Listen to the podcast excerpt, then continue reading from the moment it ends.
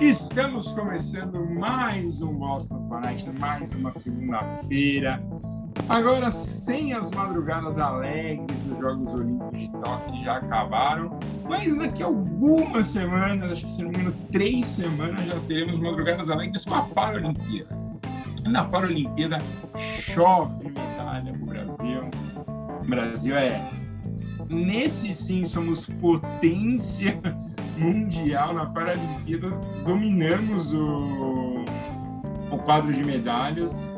Então, assim, já se preparem talvez você terá uma madrugada, teremos madrugadas felizes, com muito ouro, entendeu? Muito, muita alegria nas próximas madrugadas. Só para ter uma ideia, na última Olimpíada o Brasil ganhou 14 de ouro, 28 de prata e 28 de bronze. Então, assim, para a Olimpíada então aí no top 10 na Paralimpíada, com muita medalha.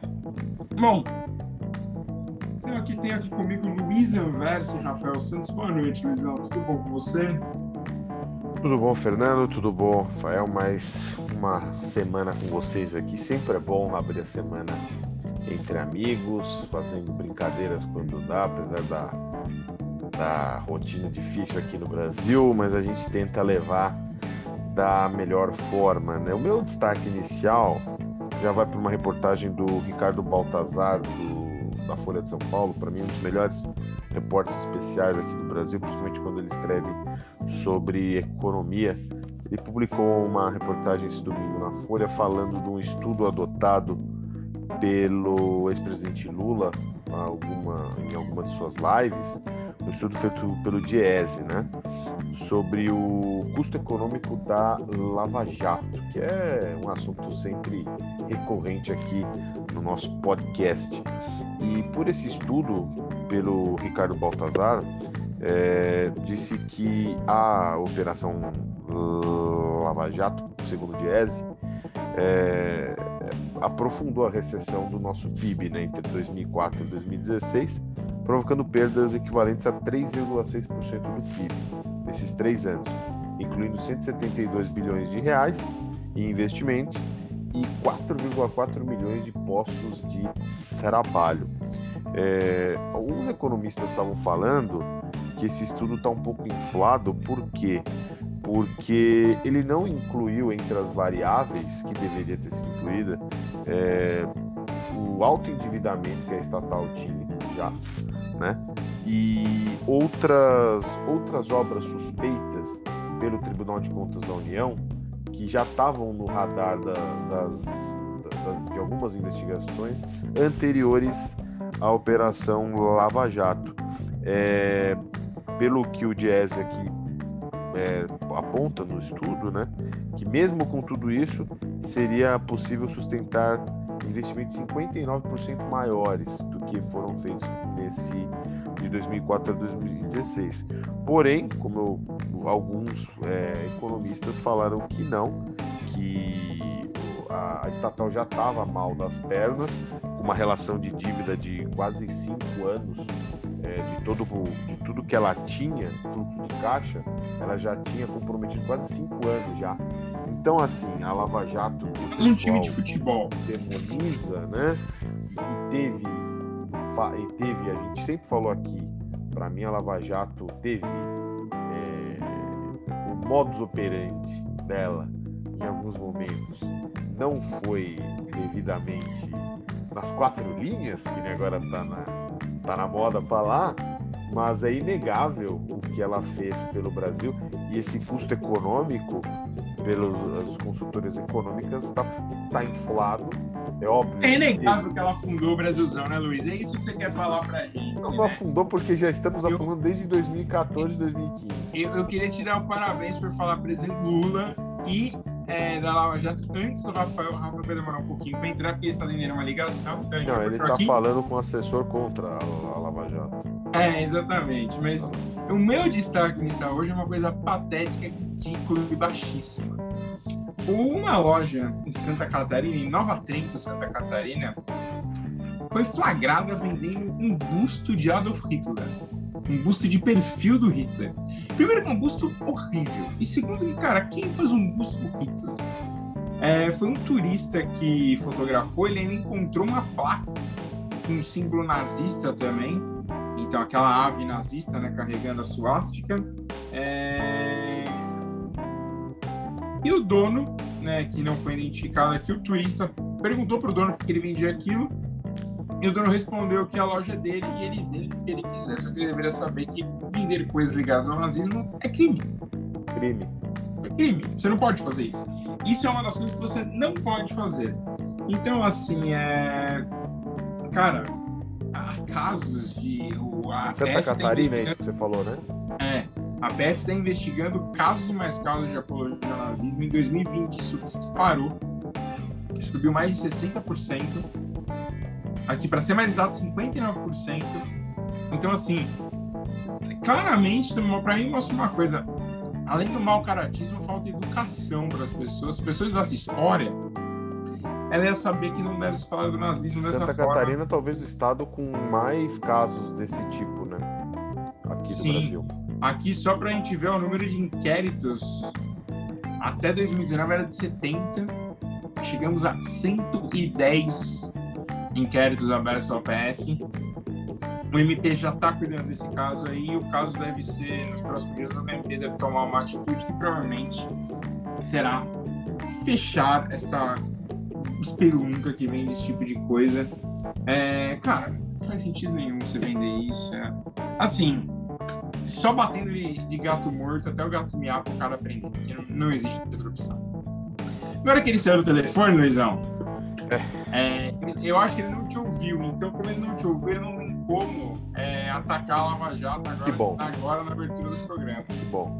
Mas talvez ele ataque depois quando ele ouvir essa edição. Boa noite, Rafa. Tudo bom? Boa noite, tudo bem com vocês? Tudo bem. Eu cheguei a ouvir um pedaço que falava do impacto econômico da Lava Jato, né, do recrudescimento do produto interno bruto brasileiro, da perda de centenas de milhares de empregos. 4,4 milhões de postos de trabalho.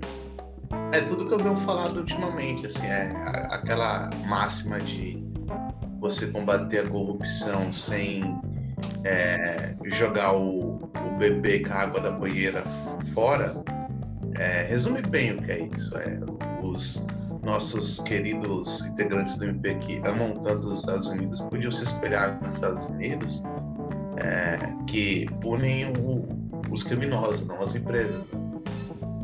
É só um, um exemplo clássico é o Lehman Brothers. Né? Isso, isso assim, a gente concorda bastante. Eu, eu sempre achei, para mim, se primeiro punir a pessoa, e aí a partir daí você pune ou não a empresa. Em alguns casos que punir a empresa, mas que derrubar a empresa porque não, não há outra opção. Mas eu, eu concordo com você que talvez nesses casos aí, primeiramente, você deveria atacar no, no âmago ali, que é, no Sim, caso, gostei, gostei dessa, o âmago. Bom, então, Rafa, qual o seu destaque inicial? Você falou, já atacou a Lava Jato, vai ser direito o meu destaque inicial. É, o destaque inicial é, é, sobre a Lava Jato também, mas é, uma, é, uma, é um, um pequeno um, um pequeno adendo, né? Nas últimas semanas a gente tem notado uma escalada autoritária absurda do governo Bolsonaro, no, sentido de atacar o, a integridade do nosso sistema eleitoral, de, como o Luiz bem de falar que vai jogar fora das quatro linhas, né? E essa coisa de, de valentão de, de, de recreio é bom lembrar que o presidente da República ele precisa ser denunciado inicialmente, sobretudo sobre questão de, de perda de mandato, de impeachment, sobre o Procurador-Geral da República, que atualmente é o Dr. Augusto Ara. Só que o presidente Bolsonaro ele tem se notabilizado nas últimas semanas, meses, talvez desde, desde o começo, por atos que se enquadram na lei de improbidade administrativa. Essas motocicletas, meio uma pandemia que. Perdão. Que matou 500 mil brasileiros num país de recessão e que provoca gastos públicos, poderia ser facilmente denunciada como um exemplo de improbidade. O, o desfile agendado para amanhã de, de tanques militares na esplanada dos ministérios é outro exemplo. Não precisa ser o PGR para denunciar o presidente ou um governo por atos de propriedade administrativa. Qualquer procurador de primeira instância pode fazer isso. Cadê o pessoal de Curitiba? Cadê ah, esses baluartes? Cadê esses baluartes de combate? O Bolsonaro desarticulou toda a Lava Jato. Tem Não, é, mas o, o procurador tem suas garantias. É, é, precisa sentar num computador e fazer um requerimento, Luiz. Por que esse povo não faz? Por que esses, esses valentões não fazem? Por que esses, esses, essas pessoas que, que são verdadeiros guerreiros medievais contra a corrupção não fazem? O que aconteceu com a coragem dessas pessoas?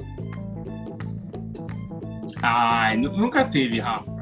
É, é, é, o tipo, é o tipo de, tipo de galera que a gente já falou aqui 200 vezes. É o pessoal que vai na onda.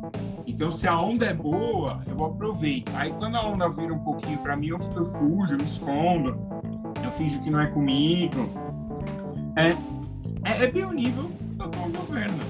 É que a diferença é que o atual governo, em vez de sumir, fica pra dentro. Fica, ah, vou fazer fazer desfile militar, vou, vou, ter, vou, vou testar míssil. Cara, é assim, é, o que eu mais gosto, na verdade, é que o Bolsonaro fala, fala, fala, fala, fala. No fim do dia, ele repete talvez os, os piores ditadores que a gente tem pelo mundo. Ele repete o que a Coreia do Norte faz uma vez por ano. A, o que a Coreia do Norte faz uma vez por ano é isso. A Coreia do Norte vai lá, o Kim mostra todo o arsenal dele, aí fica testando uns, uns mísseis perdidos no, no mar, só para dar uma provocadinha no Japão e na China. Aí quando eu aperto, ah não, só teste, tava brincando aqui, ai desculpa, apertei o botão errado. E todo mundo mete o pé. É exatamente a mesma coisa que esse atual, que esse atual governo faz. Fala, fala, fala, aí a hora que aperta, Ai, não foi comigo. Ai, não, vou sumir, vou sumir. E todo mundo, ó, mete o pé e vai embora. É, cara, é, é, chega a ser patético. E mais patético ainda, pessoas desse podcast que apoiam esse governo. O silêncio diz muito, né, Luizão? O silêncio diz muito.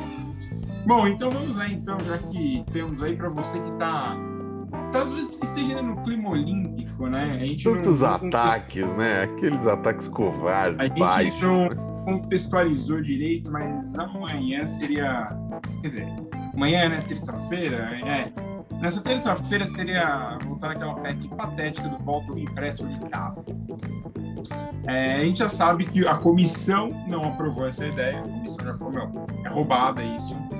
É, então, assim, o Lira falou, não, vai levar pra Câmara com assunto popular e blá blá. Ele não tá errado, porque o assunto tá realmente reverberando em excesso mas certas coisas tem que matar antes. Mas tudo bem. Democracia tá aí para isso. É, e o Lira mesmo hoje foi uma trágica coincidência que o, essa exibição militares no mesmo dia. Para mim não é nenhuma trágica coincidência. É só mais um daqueles gritos desesperados do Bolsonaro de ai meu Deus, vou atacar vocês, ai, o exército me ama. A gente sabe que o exército não morre de amores por ele. Não sei o quanto o exército abraçaria essa causa Bolsonaro para fazer uma coisa real, assim, se movimentar. Não, não me passa essa confiança, gente. Eu não vejo o exército abraçando, não, vamos com esse louco até o fim. Não vejo isso. Então, assim, o Lira já está falando que essa votação pode ser adiada e eu acho que vai acabar mais sendo um tiro no pé das ideias que o Bolsonaro tem do que o contrário. E para mim, essa discussão do voto impresso octavo é simples, simplesmente uma coisa. Nós brasileiros não estamos acostumados a sermos donos de uma coisa muito, muito boa, que dá, que dá pau no resto do mundo. A gente não está acostumado a ser o número um. Tirando futebol e praias e essas coisas, a gente não está acostumado a ser o número um em coisas que às vezes importam mais. Cara, eu acho que o melhor sistema político que tem de votação, né, de eleição, é o brasileiro. Você vai, vota, 10 minutos, você entra na escola, às vezes sai, nunca pega fila. Todo mundo aí viu nos Estados Unidos a quantidade de fila que tinha, vota por correio, vota impresso, é uma bagunça, meu chapa. É tipo você ficar fazendo um formulário quando você vai no médico. E, cara, a gente tá acostumado a isso. Aí entra um louco que fica buzinando essa cabeça na ideia de meia dúzia de gente cabeça fraca, que para mim também, boa parte desse apoio do Bolsonaro ele tem um apoio, mas eu acho que ele tem um apoio de uma galera também que gosta de ir na onda, da galera Tchacabum, olha a onda e vai lá. Então, assim, cara, para mim, assim, é, é, é, é, chega a ser patético. A gente está discutindo voto impresso, e, cara, a gente tem uma eleição idônea, a gente tem uma eleição que em 4, 5 horas você tem um resultado, você sabe primeiro. A gente já foi 200 vezes aqui, ainda tem que ficar repetindo até as pessoas aprenderem. Então, assim, é, é patético, sério, é, é patético. E esse, essas ameaças do Bolsonaro, assim, é por muito menos o Collor caiu, por muito menos a Dilma caiu. Então, assim, cara, só mostra como, é, apesar da gente brincar aqui, fala, a gente concordar em que tem que ser feito lobby, você não pode simplesmente ficar só só batendo de frente, mas assim, já está mais do que provado que passou da hora de, de ter sido derrubada, né? Luizão, seus comentários. É, já passou da hora, ele comete crimes de responsabilidade é, a cada semana. É, essas declarações. Ah, é... foi bonzinho, acho que a cada umas três horas ele comete. Pode ser, foi, foi muito, muito bonzinho mesmo. É, essa história do jogo fora das, das, das quatro linhas é, foi muito grave, né? Porque se a gente lembrar todo o histórico do, do nosso presidente, ele, ele sempre fala que pode jogar fora da Constituição, falou que pode não haver eleição, depois ele é um covarde, como vocês falaram. Não, não falei isso, depois coloca na conta do Braga Neto, que mandou um recado indireto para o STF, para a Câmara, enfim. E, e sabe, é, já passou da hora, mas eu acho que o Lira não, ele não tá com uma vontade assim, como Eduardo Cunha tinha, para votar impeachment da, da Dilma, acho que o Lira não vai querer isso, apesar de todos os motivos, todos os crimes. E... Deus tenha piedade dessa nação. Deus tenha piedade Eduardo, desta nação. É, é, não tá tendo piedade, não. E uma coisa, é, eu falei aqui em algumas edições sobre o quadro do Bolsonaro, o quadro eleitoral para 2022, né? Que talvez ele engrenasse uma vacinação em massa, como está sendo, e uma possível recuperação econômica. Não aquela fake recuperação do Guedes em B, mas uma possível recuperação econômica. Porém, está valendo alguns analistas, analistas sérios, né? não esses youtubers aí que se dizem economistas, das fórmulas mágicas, umas consultorias sérias. Primeiro falando que o, o desemprego e a inflação desse ano vão continuar fortes, e a recuperação não vai vir com aquele com aquela força. Então, muita gente falando de 5% e tal. Alguns já tá, algumas consultorias já estão abaixando a sua prévia de crescimento do PIB para esse ano. E para o ano que vem, é, isso sem contar, claro, os apagões, é, né, falta de energia, de isso fora, fora da conta. Em 2022, a gente teria aquela retomada daquele ciclo de crescimento baixo que a gente está acostumado. Desde o FHC tivemos um período bom no Lula, depois caímos com a Dilma, Temer ficou naquele meio a meio e, e com o Bolsonaro a gente já, já, sabe o que deu. Aquele ciclo de 2, 1,5%, que para uma economia como a nossa não faz nada.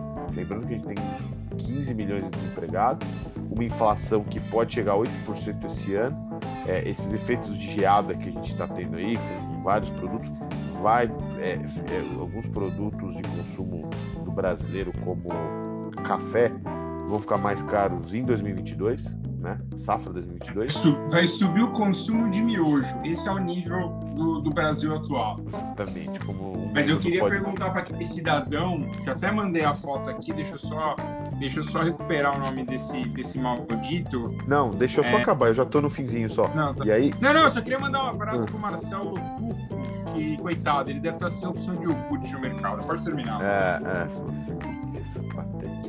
E, e, assim, aquele minha, minha análise que eu falei que o, o nosso presidente chegaria razoavelmente forte para 2022, pode ser que não se concretize, é, não pela vacinação, tá? Porque a, a vacinação tá como a gente imaginou aqui, tá vindo com força, É, graças a Deus os casos estão caindo, as mortes estão caindo e a vacina é feita para isso. Né? Não precisa ser um PhD em Harvard e Yale para ver que a, vac a vacina é para isso.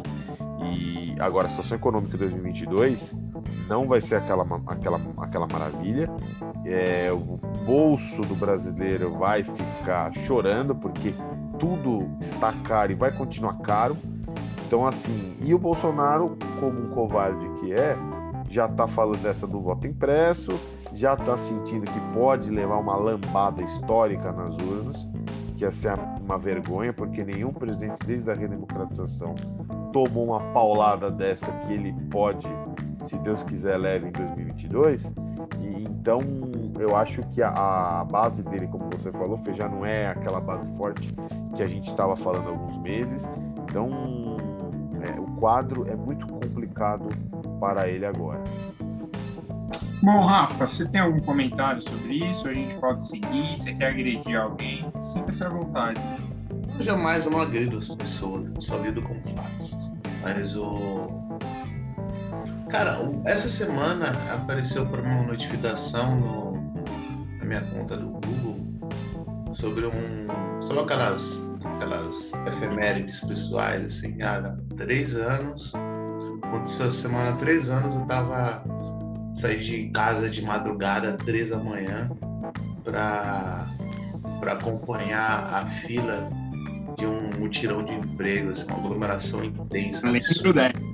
Lembro dessa. E que parece que, que, hoje em dia, né, se pensa numa aglomeração dessas, você tem um urticária, dá vontade de tomar um banho de álcool gel só de pensar. Mas o, o. Cara, e naquela época, três anos atrás, é, a gente via como é nefasto esse, esse voo de, de EMA, né? porque não tem nem pena é, na nossa economia. Assim, eu vi parte da, da nossa juventude desalentada, eu vi velhos, vi gente desesperada, vi gente qualificada procurando emprego. Isso é muito triste, isso piorou muito a pandemia. Então, é muito complicado pensar é, uma melhora do Brasil a curto e a médio prazo o estrago é muito grande, muito grande mesmo.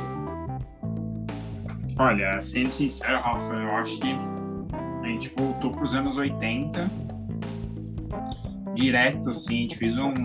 É que a gente voltou para os 90, não, a gente já pulou direto ali para o final de 70, começo dos 80. É, se você, para qualquer pessoa que estuda um pouco de história, sabe que o milagre brasileiro é sempre entre muitas aspas, que, né, o Brasil só fundou dali para frente. Por muito tempo a gente pagou essa conta.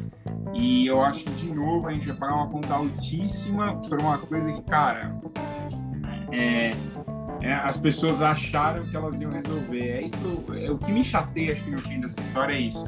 As pessoas pegaram um discurso muito raso é, para criticar uma coisa e, e, não foram olhar o outro lado, que tipo, não é que o outro lado tinha um discurso raso. Usar uma palavra que o Rafa gosta tinha um discurso desidratado, entendeu? Tinha um discurso mais seco no que a represa do Guarapiranga em certas épocas do ano. Não, vale lembrar que muitos são os responsáveis, né? Foi uma obra coletiva. Né? A gente sempre fala de Lava Jato e dos seus Torquemadas, dos seus Havanarolas, é, que sumiram. É, mas, como eu não sou uma pessoa corporativista, eu tenho que falar. A imprensa brasileira tem uma uma porcentagem grande de culpa nisso. É, a imprensa brasileira que adora bater palma para louco, a imprensa brasileira que coloca, dá destaque, por exemplo, a um, um, uma pessoa, um cidadão, um comentarista político, que aventa venda de órgãos para pessoas pobres como alternativa para a diminuição da pobreza. É, a gente dá espaço para, entre aspas, muitas aspas, analistas políticos que acreditam que o presidente com maior popularidade na história desse país é, não é mais um player importante. É, então, é, tem muita wishful thinking na, na, na, nossa análise política do nosso. Para, para, não, para, para, para. É muito para mim, é muito para mim. Eu não vou aguentar. Tem na, na política brasileira? Wishful thinking. Nossa, agora, agora tem que fazer um tradutor, por favor, para aqueles ouvintes que não sabem o que é wishful thinking. Por favor. É, é quando você faz uma análise e você deixa a razão e os fatos de lado para sustentar uma hipótese que é o que você deseja, não é a realidade. Hum, entendi. Então você quer dizer que o Luizão então tem vários wishful thinking, porque né, Luizão aí ele vive só da, análise emotiva, né? O Rapaz, Luiz, que eu... eu, fui comprar ações, falei, bom, vou falar com o jornalista que cuida de finanças. O Luizão falou para mim, cara, compra muita ação da Petrobras. A Petrobras só tá caindo, eu só tô perdendo dinheiro. É, então, assim, não 7% sigam semana passada. Deu uma estilingada, não vem não. Não sigam o Luizão, tô brincando, eu nem vi quando subiu essa semana. Mas bom, é, vamos, vamos aqui mudar um pouquinho, né? vamos falar de um assunto sério, porque, né, infeliz, infelizmente não faltam assuntos sérios, principalmente na nossa região. É, Luizão, só para te confirmar, ela já caiu 1,16 só hoje, tá? Não, tô falando semana passada. Hoje tá começando Então, a semana.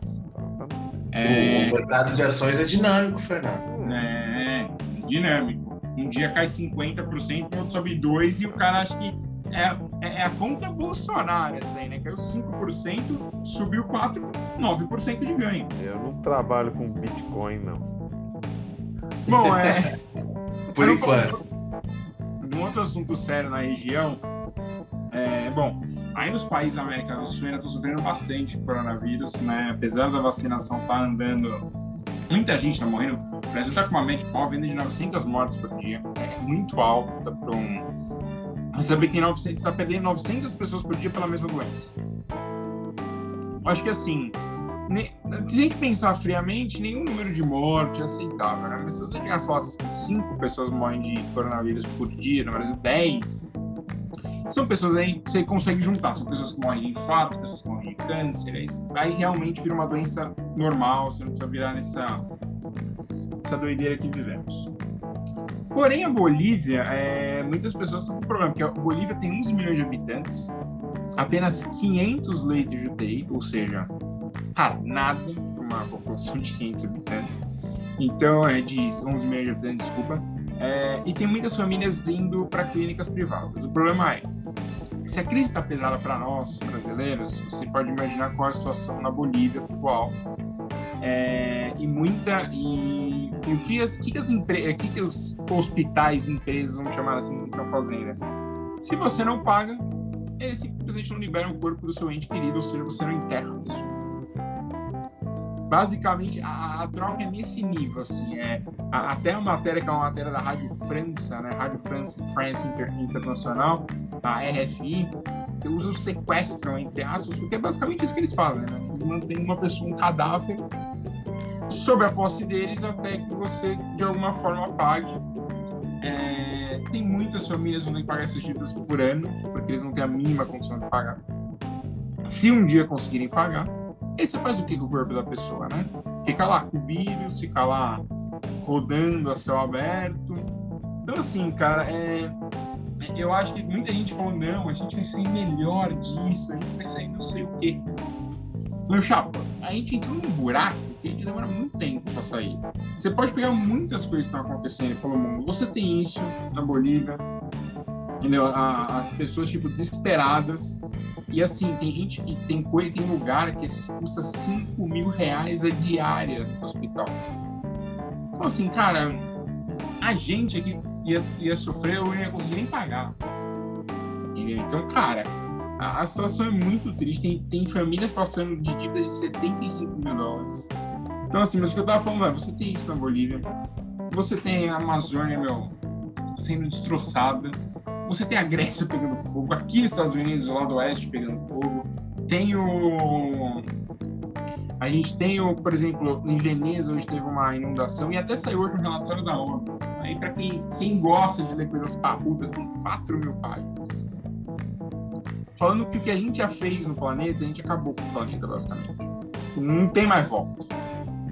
Ou, ou tipo, teria que parar tudo agora e esperar as árvores crescerem daqui 20 anos para a gente poder voltar a ter uma vida um pouco mais normal. Então, assim, cara, o que a gente está fazendo no planeta é isso. E aí você vê em pequenas atitudes por que, a gente está indo para esse caminho. Cara, é que você sequestra um cadáver de alguém porque a pessoa não pagou a conta do hospital? O cara morreu, meu chato. Você vai fazer o que com aquele corpo? Não, não, tem sentido, cara. É, sei lá. Eu, eu realmente eu, eu fico chocado. É é que na verdade você não sequestra o corpo, né? Você sequestra o direito de uma família de luto de velar um ente querido. É um negócio que é muito brutal. Não, sim, concordo, Rafa. É, é assim. É... Não, já tá sendo brutal de qualquer jeito. Você não pode. A, Bolívia também tem algum tipo de restrição para enterro quando é Covid. Aqui não fala se é exatamente igual ao do Brasil, mas fala que tem algumas restrições. Então, por exemplo, usando se a gente usar o caso do Brasil, que você tem direito a 10 minutos de velório e enterrar. Nem isso as pessoas estão com capacidade de fazer. Então, cara, é uma. Baixeza. É, então, baixeza, uma pequenez. Assim, eu não sei exatamente como funciona, por exemplo. Se não é o Serasa da Bolívia, eu não sei como funciona o sistema, exatamente o sistema financeiro, o sistema dívida na Bolívia. Mas, cara, não é o limite, assim, é. Tipo, o governo boliviano está tentando tomar atitudes, mas é isso os valores são basicamente R$ 2.600 a R$ 5.000 por dia para uma pessoa ficar na UTI com Covid, fora os gastos que você tem. Então, é, cara, é, é, muito triste ver isso. Esse tipo de, de coisa no, na nossa lei, nossa legislação, configura vilipêndio de cadáver. É, e o que quer dizer isso? Quer dizer que, por exemplo, ah, o, uma, uma pessoa que morre corpo, ele não tem mais direitos, não tem mais vida. Então, o que a lei brasileira assegura não é o direito desse, desse corpo em decomposição. É, assegura o direito à memória, o direito à, à memória dessa pessoa e o direito à dignidade que, que essa pessoa merece frente aos entes queridos. Isso, por exemplo, na nossa atual legislação, no Brasil, pelo menos, mesmo se o Brasil selvagem em 2021, é, iria cair facilmente. É, pelo amor de Deus, cara, você tem que ter o direito de, de enterrar o sua ente querida. Cara, é, devem ter outras maneiras na lei boliviana que você possa pagar essa dívida, nem que você pague o resto da sua vida. Já não está sendo um momento fácil para as pessoas, ainda você impede elas enterrarem aqueles que perderam. É um absurdo. Bom, e para a gente fechar esses assuntos sérios deste programa, é, Hoje saiu aqui, né, a Vox fez uma soltou dados sobre os novos casos de coronavírus aqui nos Estados Unidos. Os Estados Unidos está batendo em mais de 100 mil casos de novo. É... Então, assim, a situação dá uma piorada bem forte aqui nos Estados Unidos de, de Covid. Hoje aqui, só para a gente fechar, foram... Nossa, hoje caiu, mas é, o Estados Unidos sofre do mesmo mal do Brasil. Ah, não, não caiu não, esse é do mundo que o vírus para no final de semana e só volta na segunda-feira. Ontem volta foram 35 na terça, né? É. Mas a média dos últimos sete dias são de 110 mil casos. A única coisa não tão ruim é que as mortes estão em 516. No pior momento da pandemia, elas chegaram a quase 4 mil. Então, assim, claramente a vacina está ajudando essas pessoas a não a morrer. Mas o que eu ia falar é, em todos os estados americanos, é, 90 e, de 96% para cima dos casos novos de coronavírus são de pessoas não totalmente vacinadas. Lembrando, aquelas pessoas tomam as duas doses mais 14 dias. Então, assim, se você não se vacinou, vacine-se, seu desgraçado. Porque você está atrapalhando outras pessoas. E já tem a nossa querida Lambda, né, lá no Peru, já tem alguns países da América do Sul, não tem caso ainda confirmado no Brasil, mas a Lambda está começando a rodar o mundo, ela já foi vista inclusive no Japão. Então, assim, meu chapa, é...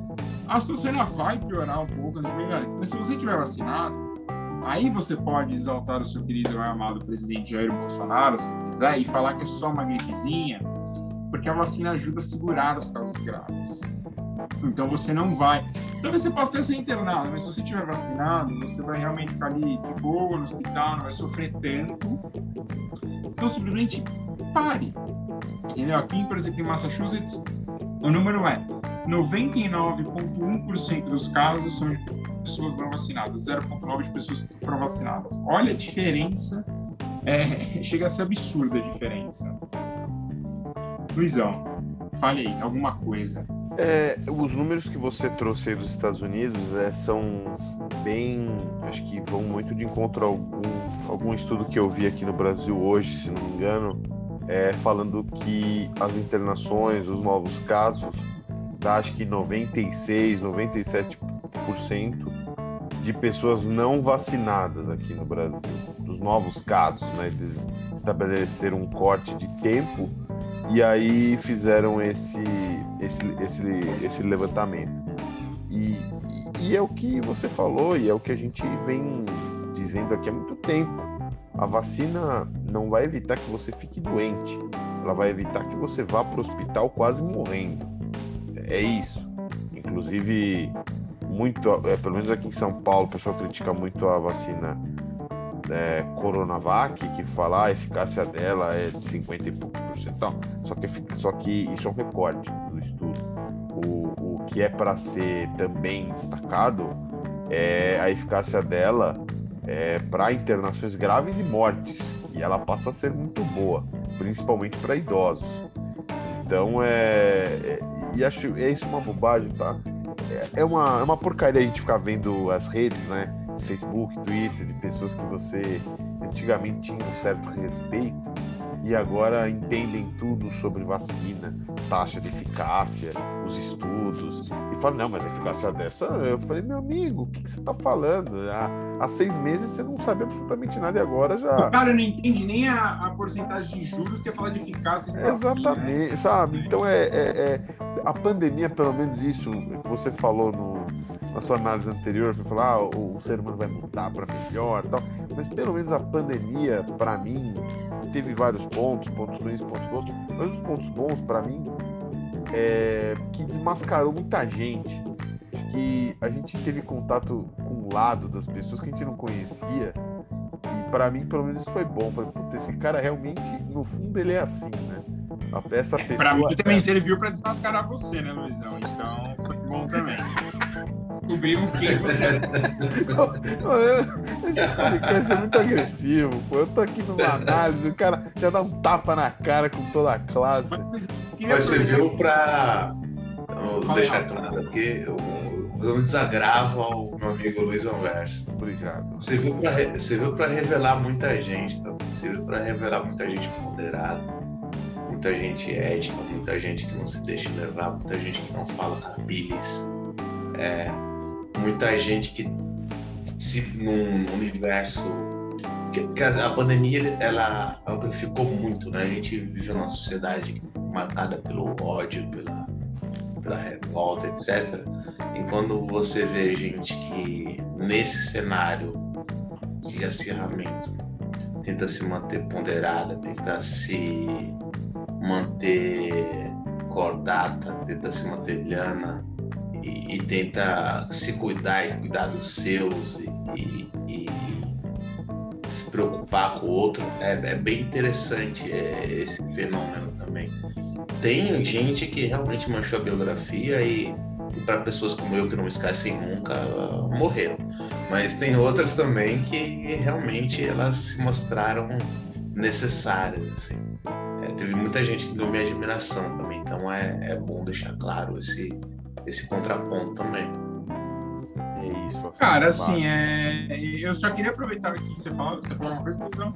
Não, não. Depois dessa não, paulada que tu falar que o isso aí me provou uma coisa, cara, que é aquele, aquele clássico, você não pode conhecer os seus ídolos como, como pessoa.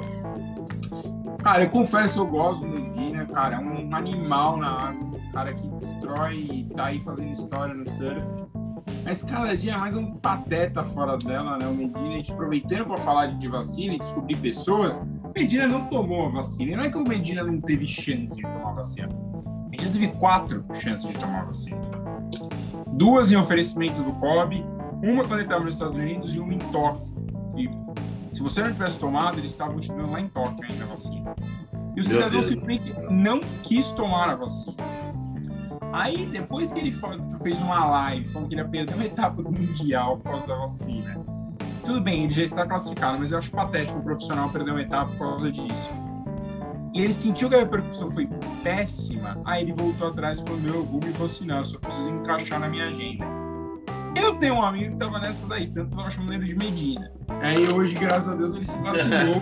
parou assim, não, porque Medina. Não, é que assim, um dia ele tinha um motivo especial para isso. Nas outras vezes, não. Cara, agora vamos se vacinar, meu parceiro. Ah, Entendeu? Tipo, vamos cara, se vacinar. Eu, e o cara, cara, tipo. E eu tenho um amigo aqui nos Estados Unidos também que é na mesma situação. Aqui, tipo, eu recebo SMS quase todo dia. Vacina em tal lugar, vacina em tal lugar. É só chegar e tomar. E o cara enrolando, e o cara enrolando, e o cara enrolando. Meu chapa. Aí tomar vacina. Cara, rapaz, no primeiro dia de vacina aqui, que, que minha faixa etária foi atingida, às seis e meia da manhã eu tava na fila, fera. Cara, aqui, como aqui não... Não por mim apenas. É, é, é, uma questão, a vacina, é, é, esse ponto agora é um cuidado coletivo. É, eu tomar a primeira dose, não tenho tomar a segunda ainda, me deu um pouco mais de tranquilidade para visitar minha mãe, para falar com ela. É, você não toma vacina para você, mas, sabe? Você toma vacina para as pessoas que você ama. Isso que é a, é a merda. As pessoas são tão lunáticas e estão tão fora da casinha atualmente que elas não se ligam nisso. Uma dose já ajuda muito. Então, cara, já toma. Se demorar três meses, demorar 28 dias, daqui a pouco você toma outra. Então, assim, eu não tinha opção de ir pra fila. Eu tinha que ficar tentando entrar no site e marcar cada dia. Consegui, fiquei extremamente feliz. E eu consegui numa segunda, numa quinta-feira eu já tomei. Dali três semanas eu tomei de novo e tava resolvido. E as pessoas ficam querendo inventar subterfúgios e não sei o que. Ah, pelo amor de Deus. Bom, aí falando de um outro cidadão que também. Eu tô muito good vibes hoje, né? Eu vou parar. Aproveitando good vibes, né? O good vibes mais que good, vibes, good baiano, né? good baiano. 43 títulos, o maior, ele, ele acha que é o maior jogador da história. Dani Alves falou, falou que o São Paulo falhou com ele. Lá, assim, eu nunca vi um cara tão egocêntrico como o Daniel Alves. Alves colocou o São Paulo no mapa do mundo. O São Paulo tem três mundiais, não por causa do Daniel, infelizmente. infelizmente. Então, assim, é, cara, eu, eu gosto do Dani, eu acho o Dani um cara malucaço, é, do jeito dele, tá certíssimo. Mas eu acho que ele falha um pouquinho na hora de falar. Eu, eu, esse negócio de ter 43 títulos faz mal pra cabeça dele. Ele, aí ele acha às vezes que ele é o Pelé, entendeu? Não, porque eu tenho 43 títulos. Eu não sei isso, eu não tenho aquilo. Cara, assim, se a gente voltar no passado, essas contas de título, a gente fecha um 100 do Pelé, que né? Ah, ganhei troféu ali, ganhei troféu. É. Não, Então, assim. Cara, você acha, por exemplo, que na posição do Dani Alves, ele é o melhor de todos os tempos? Não. Não. Na minha cabeça, ele, não. Ele é assim, ele é um dos. Ele é muito foda, muito bom, mas não é o melhor de todos os tempos, não. E, e se você para pensar que é um time como o São Paulo, cara, que já teve gente que, absurdamente incrível, assim. Não, ele cara, foda, ele... Colocou, pelo amor de Deus, cara, eu colocar um nome do mapa, pelo amor de Deus. Assim. É, assim, o cara, problema do egocêntrico é que ele, ele não consegue entender direito construções coletivas, né? Quando as pessoas falam, ah, porque ah, o, o clube sempre vai ser maior que o jogador. É, mas não é porque ele é só. Não depende da qualidade técnica de um atleta, depende da coletividade em torno daquele, daquele clube, daquele emblema, daquela camisa. Até porque se fosse o esporte coletivo, o Daniel tinha que correr os 100 metros rasos, uma coisa assim, não. É, cara. Por, Mas, assim, é, uma coisa é que a gente tinha conversado antes, é, bem rapidinho. É, você acha que o Dani Alves, se, se o Daniel não tivesse morrido, o Dani Alves ia ser melhor que o Daniel? Eu tenho minhas dúvidas. É... Não, mas isso são posições diferentes, né, Rafa? Não, sim, sim, sim, sim, O Daniel talvez levasse o nome da portuguesa mais sim, sim. pro mundo do que o. E, cara, Daniel, não sei, não sei. Mas você acha que o Daniel ia se achar maior que o Não sei, acho que não. É que acho que o problema do Dani é que é, o Denner também fica essa aura do Denner, né? Se o Denner tivesse, cara, Si, si. O si, cara, é uma delícia. Assim. O si é tudo na vida. É, então. Mas assim, o, o problema do Daniel é o seguinte, cara, eu acho que o momento foi errado. Tinha falta da seleção. É, inclusive, quem fez a matéria, eu conheço o repórter, o, que é um blogueiro do Alder Metro. É, cara, tinha, o Daniel Alves ele tinha que falar da seleção naquele Ele foi perdoado do São Paulo. Ele respondeu: Ah, eu não, eu não escondo o jogo. Aí chegou no Brasil e falou: Não, vocês que deturpam a informação. Caralho, você falou lá e agora a imprensa. Eu odeio esse papo da imprensa deturpa. Você falou, tem áudio. Então você. Ninguém tá deturpando a informação que você, que você passou. Então, assim, cara, eu acho que o bom Daniel é esse. É, o Daniel é. Ele é esse good doidão aí, mas tem hora que a gente podia ficar um pouquinho quieto, entendeu? Pô, há uma falha clara do São Paulo com ele. O São Paulo deve 10 milhões de reais em imagem para ele. O diretoria antiga do São Paulo fez um contrato de um milhão e meio de reais para Daniel Alves por mês, impossível do São Paulo pagar. Porém, entretanto, contudo, desde que a nova diretoria entrou, Daniel tem sido pago e da forma correta, que tem que ser para qualquer profissional, todo mês, o salário integral. Então, assim, cara, cobre os 10 milhões internamente, você não está errado, mas não fica batendo no negócio. Ah, o São Paulo foi comigo. Aí chega, já fala que quer jogar amanhã, nessa terça-feira, contra o Palmeiras, já, já muda o tom, ah, eu amo o clube, vamos para cima. Não, ou uma coisa ou outra. Ainda é. você precisa escolher, meu chapa. Ou você ama o clube, e aí só um parênteses, tem negocinho também do Messi, ah, eu amo o Barcelona, mas só baixei 50% do meu salário, e baixei 50% do meu salário. Por que você não baixou 90%, então, você queria ficar? E você não aceitou jogar por... E você não aceitou jogar por um euro? Por, por um, dois anos, e depois você faz um contrato novo com o Barcelona? A gente vai falar do... Né? Dinheiro o Messi não precisa. Então, é a mesma coisa que o Daniel. Não estou falando que o Daniel nem o Messi não tem que receber salário, não é isso. É inclusive uma das coisas que eu mais abobino no futebol. O salário tem que ser pago no dia. É, não tem essa. E nós três aqui, a gente não trabalha de graça. Tirando esse podcast que a gente faz pela diversão, a gente não trabalha de graça. Ninguém chega aqui e fala, ai, Fernando, é, escreve, passa um mês aqui trabalhando pra mim de graça. Cara, tem que ser um negócio assim. Só, só se trabalha de graça se você for mudar sua vida dali um tempo muito curto. Aí você não, e aceitamos patrocínio, é bom deixar claro. É. Se você tem o garantia... é basicamente o Milton Neves do, do Belém. Então, se você quiser patrocinar o podcast, venha, que ele vai falar, a cada quatro palavras dele, ele vai falar o mesmo peso. Não, não, Rafa, assim, tem, tem casos, conheço, tem, tem um amigo que uma vez ele trabalhou três meses de graça para uma empresa, o cara falou, ó, eu não posso te pagar agora, mas se em três meses o que você fizer for dar certo, você vai ser contratado com um salário muito bom. Deu super certo. Não é, então, assim, não é para todo caso, mas algumas opções, analise as opções. Então, assim, não acho que o tem que trabalhar de graça, acho que tem que cobrar de do São Paulo, mas, cara, há momentos e momentos. Você não cobra isso para a imprensa. Porque, assim, ele, ele só tomou de volta, porque ele tomou. Aí entra outra polêmica da seleção que a gente vai falar. Mas, assim, ele tomou da torcida, ele tomou de todos os comentaristas, ele tomou de todos os outros jornalistas, ele tomou de jogador. Então, o que você ganhou com isso? Você tinha acabado de ganhar de ouro e você vem falar isso? Fala aí. Não, e, e convenhamos, né? Estamos falando do, do, de um dos laterais mais geniais de todos os tempos, de um cara. É, vamos usar as contas dele, né? Que, oficiais, né? É o cara que mais ganhou títulos na história do, história do futebol. E sabe, dar uma declaração dessa é um pouco pouco não, mas muito juvenil, muito amadora vindo do Daniel Alves, que é um cara rodado, muito experiente. Falar isso no momento pós-medalha de ouro, que era um dos poucos títulos que ele não tem, é, que tinha, né?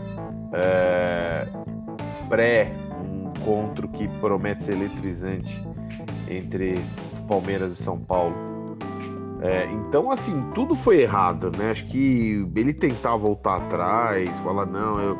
essa declaração que ele colocou o São Paulo no mapa mundial do futebol, não, declaração, sabe, nada a ver com nada.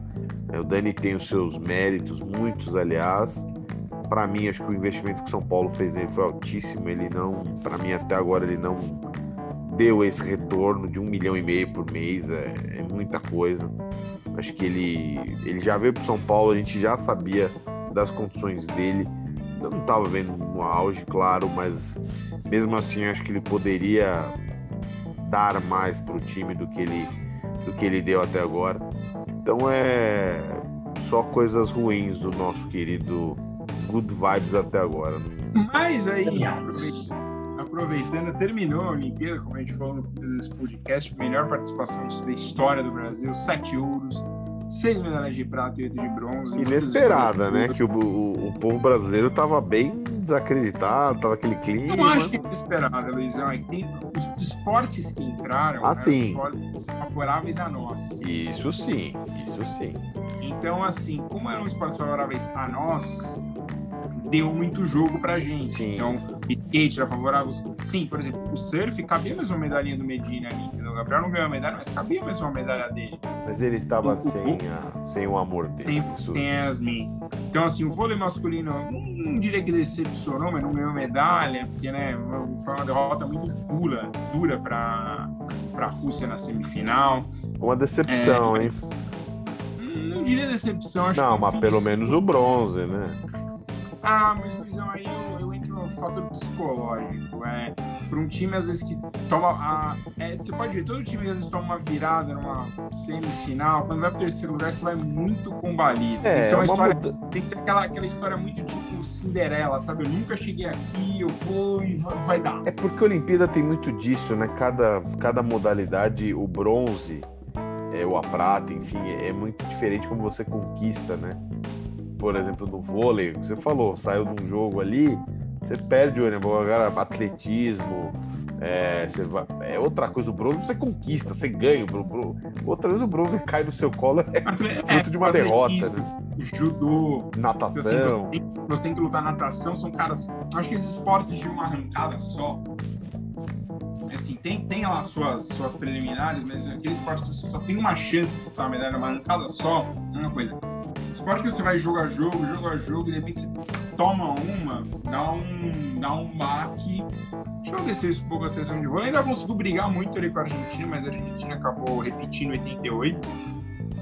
É, mas, cara, assim, o investimento que a gente fez, cada vez mais baixo e, e pro próximo ciclo deve ser ainda mais baixo, apesar de patrocínios, apesar de outras coisas. Então, é, eu acho que assim, a situação ainda tende a. Eu não sei se em Paris. Eu queria muito ver, não, não só o número de medalhas, mas ver como vai ser a nossa delegação em Paris, porque esse ano a gente teve, entre aspas, um ano a mais de preparação, mas foi difícil para as pessoas se prepararem. Por outro lado, a gente tem três anos de preparação e menos dinheiro. O dinheiro tem sido melhor gerido em parte, porém, cada vez menos dinheiro para mais atleta é de você tirar um talento muito mais complexo. Então, assim, é, e a gente já falou disso aqui uma vez, é, tem um estudo que mostra que, cara, é, para você conseguir um atleta olímpico de altíssimo nível, você precisa de 100 mil pessoas. Cara, então é muito difícil você conseguir um atleta olímpico no, nesse patamar. Mas eu acho que, cara, entre os males, a gente já fala que talvez um desânimo com a Olimpíada. Foi uma boa Olimpíada. Boas madrugadas olímpicas. Entendeu? Muita festa com Isaquias, com a Rebeca, com a Raíssa no skate, com o Pedro no skate, cara. Todo mundo aí fazendo uma grande festa. O Brasilzão atropelando em medalhas. É, e agora é ver. São Temos aí, pessoas né, muito simpáticas, né? São muito verdadeiras. Todos Sim. esses aí que você falou são muito carismáticos, diferente do nosso Medina, que é um gênio lá, mas ele é muito antipático, né? Ele é. Você vê que ele tá Ele- falando, mas é eu, muito. eu acho ele antipático, eu acho ele só bobo mesmo. Aquele cara que parece É, que tá mas não, não tem aquele carisma do Zaquias, naquela coisa. É, é Mas o- ele parece conectado do mundo, isso, isso me incomoda um pouco. Mas talvez seja pela falta da Yasmin, todas as questões que envolveram esse pré-Olimpíada aí, né? É, Coitado, tem é, Yasmin. é muito difícil. Bom, mas e aí, só pra gente terminar o assunto da Olimpíada, acabou a polêmica, e acabou a polêmica a favor dos Estados Unidos, né? Os americanos conseguiram virar na contagem correta do quadro de medalhas, não por total de medalhas, mas por medalha de ouro, 39 a 38 contra a China. Os americanos, entre aspas, aí ganharam o simbólico título de campeões olímpicos, mais uma vez. Mas para quem estava roubando na contagem, estava contando com medalha geral, e eu- eu acho muito cara de pau em alguns lugares é que esses lugares pararam às vezes de contar, passaram a computação no ouro. Eu vou citar aqui, não tem problema algum, mas o Yahoo, por exemplo, aqui nos Estados Unidos, tinha uma contagem geral de medalhas e contagem por ouro. Ah, chapa, todo mundo só conta por ouro.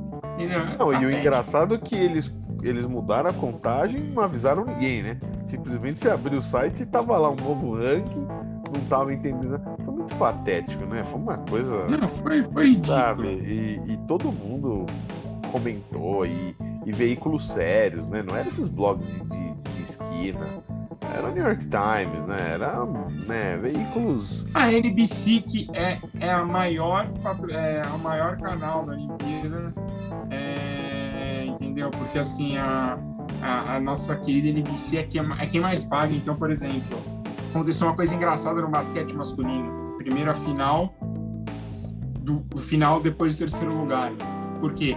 Para que o jogo passasse aqui nos Estados Unidos 10 e meia da noite, para o americano assistir esse jogo só para falar dessas medalhas, a gente vai se desenhando, vai se desenhando não, já vem de muitas Olimpíadas, mas uma uma nova, um novo capítulo de uma de uma guerra fria olímpica, né? Estados Unidos e China vem vem disputando isso como na época da Guerra Fria mesmo, União Soviética e Estados Unidos. E, e os chineses muito por pouco não ficaram no, no topo do ranking, né? Tóquio, né? Por, por, muito pouco, como você falou, porque eles lideraram a Olimpíada quase que inteira e no final os Estados Unidos deu uma arrancada aí, ficaram com o ranking correto em primeiro lugar. Mas eu gosto, eu gosto de você ter essas disputas, assim, Sim, tinha o Brasil é no bolo aí com, com, França, Nova Zelândia, Canadá, Brasil terminou em décimo Equador ficou em quinto lugar no começo, lembra? Uma coisa histórica. É, o Equador ganhou duas medalhas de saída, é uma é. loucura. Bom, e aí, nesse final de semana, acabou aí uma, uma das grandes histórias de amor, apesar que em principal falou que não acabou, mas acabou. É... Lionel Messi não é mais jogador do Barcelona, o contrato tinha acabado em 30 de junho, e apesar de todos os passos chegarem na renovação, o Barcelona e o Messi não conseguiram renovar o contrato porque a, a La Liga, né, a Liga Espanhola, simplesmente travou este pagamento é, porque o Barcelona já estava acima do que o Barcelona podia gastar com seu salário. Então o Messi não jogará no Barcelona. Tudo indica que ele vai mesmo para o Paris Saint-Germain. E aí, Rafa, o que você acha disso? Você acha que o Messi está fazendo uma boa em ir para o Paris Saint-Germain tentar ser campeão da Champions em outro lugar? E agora sim, um time fortíssimo. Cara, eu acho triste, porque eu acho que o futebol. Enfim, eu sou um romântico do futebol. Eu acho que é, é, difícil falar isso, porque sempre o Cartola leva vantagem em relação ao jogador que é um trabalhador, né? Que merece sempre o salário em dia. Mas como torcedor, assim, eu acho triste, porque o Messi ele basicamente cresceu no Barcelona, cara, tem toda aquela mística de. Enfim, um, um cara como o Messi assim, merecia, e a torcida do Barcelona merecia, e a instituição merecia, que alguém como ele ficasse num clube sua vida inteira, sabe? É uma pena é... nesse sentido romântico do futebol. Eu compreendo o aspecto financeiro e profissional da coisa toda. Acho péssimo. É... Acho que Paris merecia um clube melhor, menos artificial do Paris Saint-Germain. Acho que esses clubes que são inflados pelo pelos petro-euros é, fazem mal ao futebol. É, espero que, que, se crie uma cultura de, de torcida e, e, de significado no futebor melhor não, do que. O, o, o, país tem uma torcida. O país não era. Ah, sim, eu tô falando basicamente do PSG pós euro-dólares. Pós-shake. É, é pós-shake. Assim. É, nesse sentido, eu acho ruim acredito que esportivamente foi uma escolha certa. É, do ponto de vista emocional, deve ter sido péssimo para ele, né? Porque basicamente tudo que ele conhecia na vida era jogar no Barcelona até hoje. Então vai ser tudo muito novo para ele. Mas aí só fica o um recado antes eles vão falar, Messi. Você disse que você tem de tudo e diminuiu só 50% do seu salário. Joga por um euro, meu parceiro. Joga, joga por, um, por uma cesta básica, entendeu? Aí ninguém quer, né? Aí ninguém fala, ah, não, não posso. Joga por um, joga por um salário futuro, joga por bônus. É, joga por bônus. É, sobre esse caso do Messi, eu achei que ele ia ficar no Barça, não tava por dentro desses detalhes do, sobre os pagamentos, os salários e tal. É, gostaria de saber como é que fica essa questão do fair play financeiro para o PSG, porque tá um super time ali, tá uma coisa bem é, desbalanceada, né? Gostaria que a UEFA, não sei se vai investigar alguma coisa sobre isso, mas é, eu acho que eu tô com o Rafa nessa. Acho que o Messi é uma entidade já do futebol e ele, para mim, ficaria muito mais mágico ele encerrar a carreira no Barça. Tudo bem que esse, esse último ciclo dele aí com o Kaman foi ruim, né? O time não, não esteve bem. É, até tinha boato que o técnico ia sair poderia vir alguém que o Messi indicaria. Não houve isso, tivemos o Kaman ficando como técnico. Depois algumas conversas que falaram que o Messi ia aceitar essa renovação com redução de salário e tal. E para começar uma nova fase do Barça, né? Mas não, a gente viu que não houve avanço, teve essa entrevista. Não, ele, ele não, então, mas ele, ele confirmou pelo menos na coletiva dele que ele sim aceitou a proposta. O único problema foi que a Liga falou: vocês não podem gastar mais do que vocês já estão gastando. É, então, e tava aquela coisa de, do Barça ter que vender outros jogadores para ir limpar a folha é, ele queria salarial. também, ele, uma das imposições dele é que o time fosse melhor. É, e assim, e vendendo jogadores dificilmente ia ser melhor, né? Sei se ia ficar melhor o time. E agora, a única coisa que eu tenho para comemorar é, como torcedor do Atlético de Madrid, vai ficar mais fácil o bicampeonato esse ano, né? Porque o Real, Real Madrid, não sei se vai vir com muita força, o Barça sem o Messi é um Barça quase comum, né? Um time óbvio, muito forte, mas perde demais. E o Atlético manteve todo o seu elenco. Técnico é o Simeone, que conhece como ninguém o clube. Se, se reforçou com o Depou, que para mim é um cara. Nossa, ele já ele nem começou a jogar, mas já é um símbolo do Atlético. Vai ficar. Fez um contrato de 4, 5 anos mas pelo estilo dele ele vai ficar uns 10 lá, porque é a cara do time.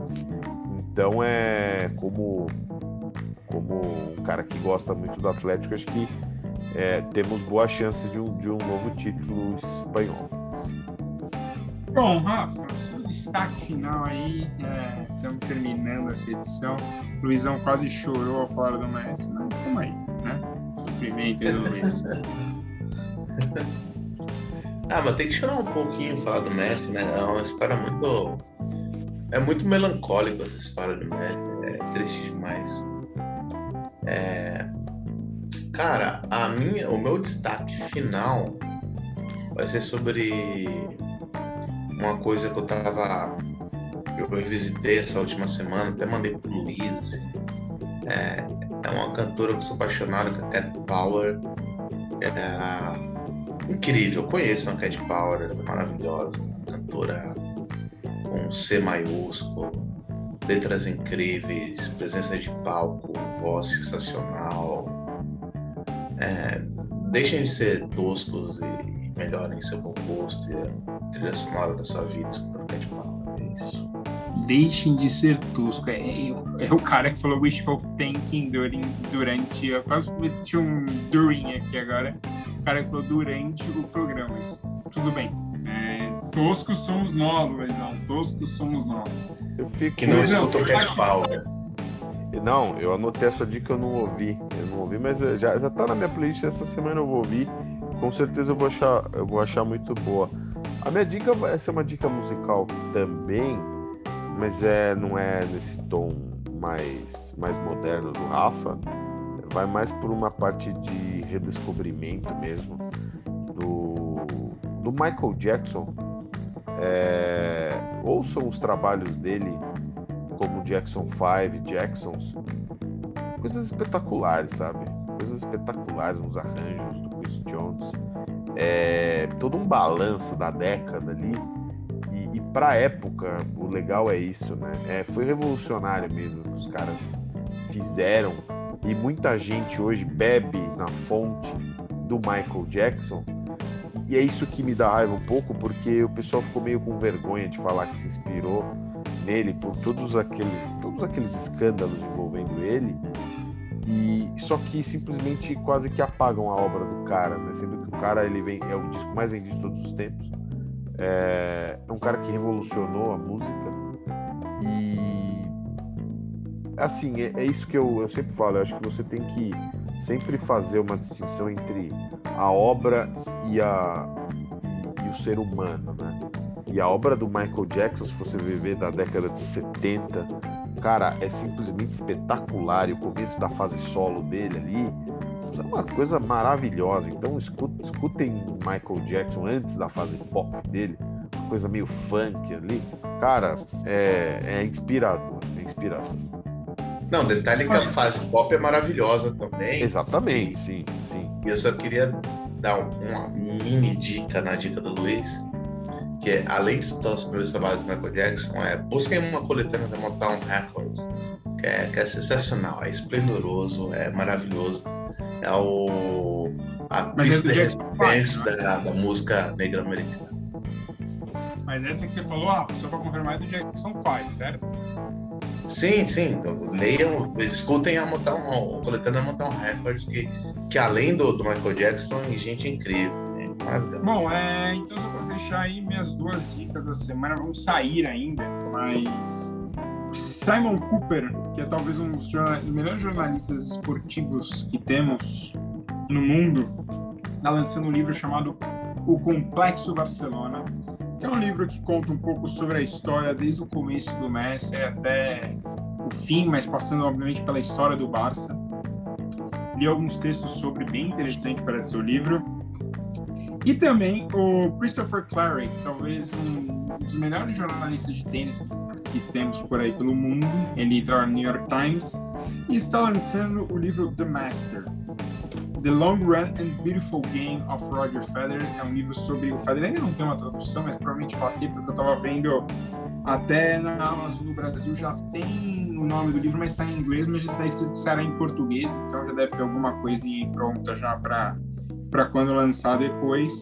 É, é um livro sobre a carreira do Federer, não é exatamente uma biografia do Federer, mas conta como Roger chegou aonde chegou. Ontem, inclusive, dia 8, completou 40 anos e está aí às portas de talvez jogar um US Open. É uma grande dúvida que temos, nós fãs de tênis, porque ele já abandonou dois torneios pré-US Open com problema no joelho, então não é certo que ele venha ao US Open. Mas por se tratar, acho que de um grande slam, ele vai fazer o esforço. Então ele deve estar aqui em Nova York nas próximas semanas.